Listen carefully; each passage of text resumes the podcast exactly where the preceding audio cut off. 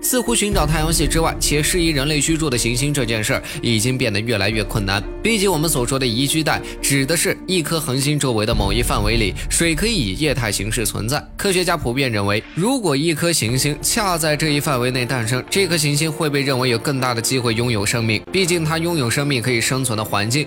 蝎虎座 E V 的异常躁动让一些科学家看清了一些事实，这和他们之前所想的明显不同。这很复杂，一些学者和专家认为蝎虎座 E V 产生的耀斑，且额外的能量可能来自它的磁场。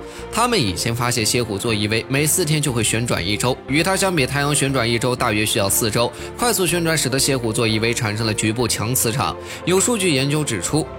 这种强度大约是太阳的一百倍。一些研究者还告诉我们，蝎虎座 E V 呈现的那些闪光能让磁场陷入混乱状态，混乱的磁场甚至可以将恒星和表面捅破。另外，这对宜居行星来说也会造成一定影响。但不得不承认，它看上去很美。我们下期再见。